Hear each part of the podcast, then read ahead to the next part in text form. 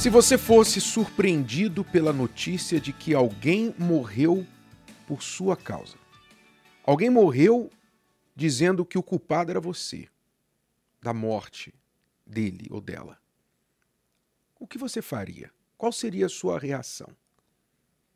Você procuraria saber quem é a pessoa, por que motivo ou motivos ela teria dito isso, que você é o culpado da morte dela? Você iria ficar atônito, atordoado, buscando uma resposta e se perguntando: o que foi que eu fiz para esta pessoa morrer?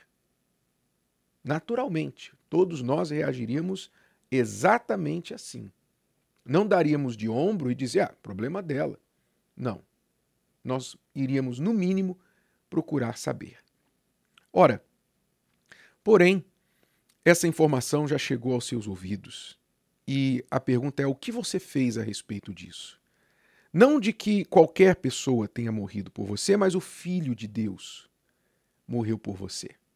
Deus enviou o Filho dele para morrer por você. Aqui.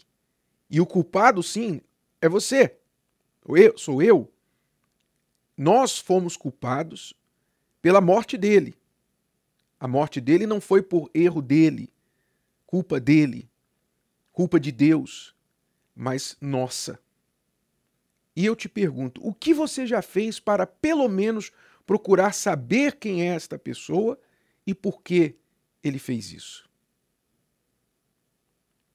Ora, o Evangelho de João, capítulo 3, traz muitas verdades a este respeito que você faria a si mesmo um grande favor de ler e meditar na sua Bíblia. Capítulo 3, do Evangelho de João. Eu vou ler aqui alguns trechos.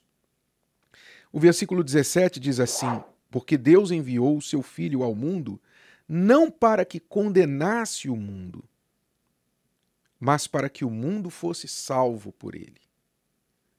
Então, Deus enviou o Senhor Jesus não para condenar, apontar o dedo, mas para salvar, dar a oportunidade da salvação. Mas preste atenção, não interprete isso errado. Isso não quer dizer que, ah, então Jesus vai salvar todo mundo, o mundo inteiro vai estar salvo porque Jesus veio para salvar o mundo. Não, não é isso que quer dizer o texto. O que a palavra diz é que ele não veio para condenar, ele veio para salvar. Mas o versículo seguinte explica o anterior. Ele diz: quem crê nele não é condenado. Mas quem não crê já está condenado, porquanto não crê no nome do unigênito Filho de Deus, o único Filho de Deus. Quer dizer, ele veio para salvar o mundo todo.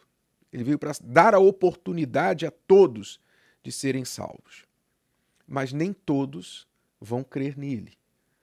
E aqueles que não creem nele não vão ser condenados, já estão condenados, é o que diz o versículo 18. Já estão, já estão debaixo de condenação, porque rejeitaram esta oferta tão generosa de Deus de o filho dele tomar o seu lugar pelas suas culpas. Então, você, como uma pessoa inteligente, como uma pessoa que pensa, que considera, que pondera, você deveria, no mínimo, tentar entender os motivos, as razões e os propósitos por trás deste evento real. Isso é real. A vida do Senhor Jesus nesta terra é real. Além da Bíblia. Não é só a Bíblia que fala de Jesus. Jesus existiu de verdade. Jesus morreu na cruz de verdade, ressuscitou de verdade. Isso são fatos incontestáveis. Fatos incontestáveis, bíblicos e extrabíblicos. Ou seja, Jesus é uma pessoa que existiu, que andou nesta terra, que de fato fez as coisas que estão relatadas que ele fez, disse as coisas que ele disse e morreu e ressuscitou com mais de 500 testemunhas para provar sobre isso. E testemunhas que estavam tão certas do que elas viram que estavam dispostas a morrer pelo que elas viram. Ninguém morre por uma mentira.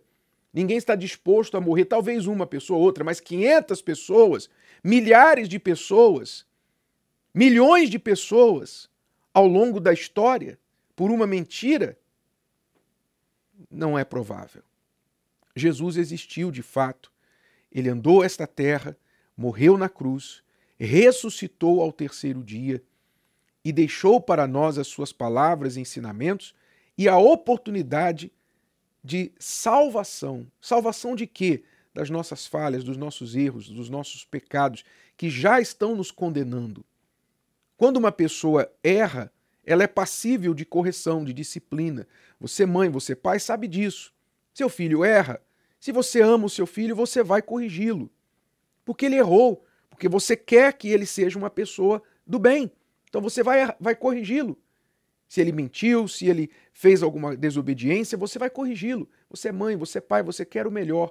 Ou seja, o erro, todo erro, ele tem que passar por algum tipo de correção. E quanto mais grave o erro, maior a correção. E qual será a correção para nós que passamos a vida inteira errando, pecando? Ah, mas eu sou uma pessoa boa.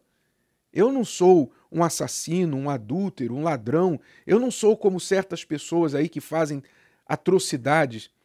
Você é uma pessoa justa, entre aspas, aos seus próprios olhos.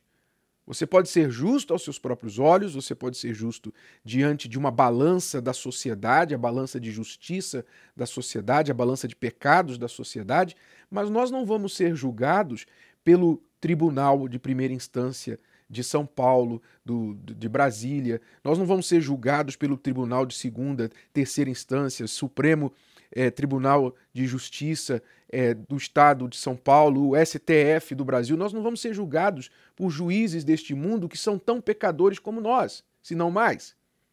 Nós vamos ser julgados pelo justo juiz, no tribunal divino. Quem é que escapará o tribunal divino? Quem é que vai poder dizer: olha, eu estou sem culpa alguma, sou inocente diante do tribunal divino? Alguém?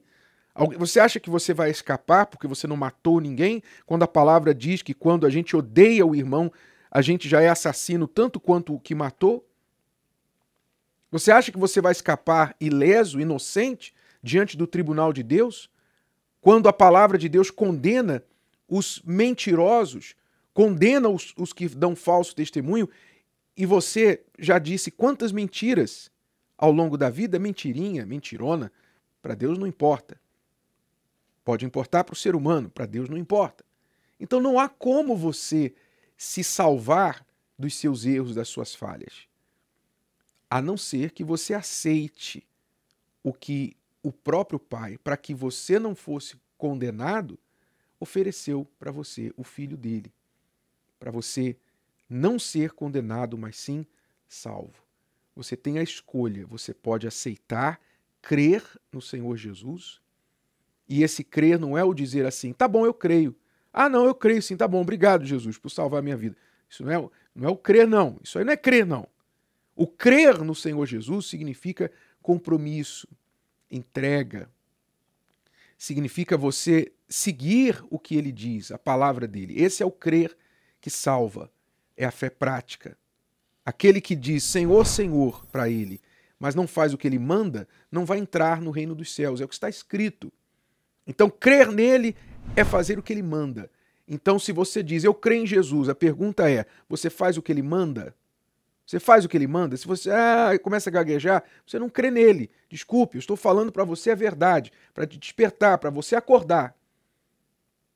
A palavra é clara. Deus enviou o seu filho ao mundo para que não para que condenasse o mundo, mas para que o mundo fosse salvo por ele. Essa é a vontade de Deus. Porém, quem crê nele não é condenado, mas quem não crê já está condenado, porque não crê no nome do único Filho de Deus.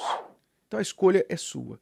Você deveria procurar saber por que o Deus Criador teria enviado o filho dele para morrer por sua culpa você deveria se interessar nesta das maiores verdades das mais importantes os mais importantes acontecimentos, do mais importante acontecimento da história da humanidade. Você deveria se importar, porque o, o acontecimento mais importante da história da humanidade tem a ver com você e foi por sua causa.